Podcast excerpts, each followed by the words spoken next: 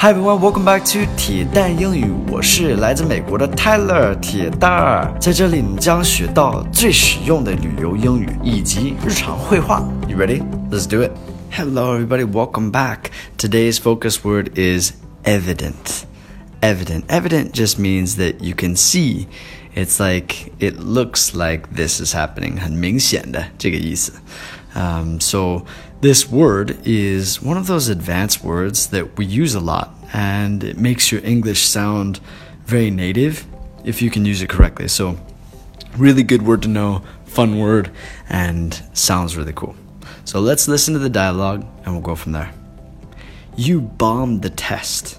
It is evident that you didn't put in the work that was needed to thoroughly prepare. I've had some personal issues come up in my life recently. Okay, you bombed the test. Bomb 就是炸弹的意思，but this bombed means you did really bad on it. Okay, 就是就搞砸了。uh, it is evident that you didn't put in the work that was needed to prepare to thoroughly prepare. So it is evident，看得很明显，就是没有付出努力。So you didn't put in the hard work，付出努力 that was needed to thoroughly prepare. Thorough is like 很周到的。uh, prepare 准备. Thoroughly is a good one. Thoroughly. I've had some personal issues come up in my life recently. So this is something like in China, a lot of Chinese people say, 啊，我家里出事儿了。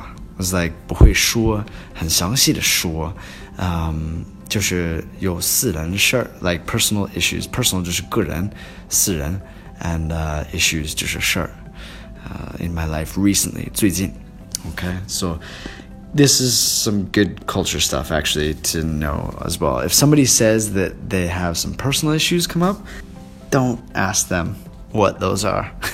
Just let them yeah, don't ask. If if you ask it's it's considered rude. It's not polite. So Thank you for listening. If you guys enjoyed today's lesson, please show me by giving me a like. I'd appreciate it. Have a fantastic day. I'll speak to you guys soon. Bye guys.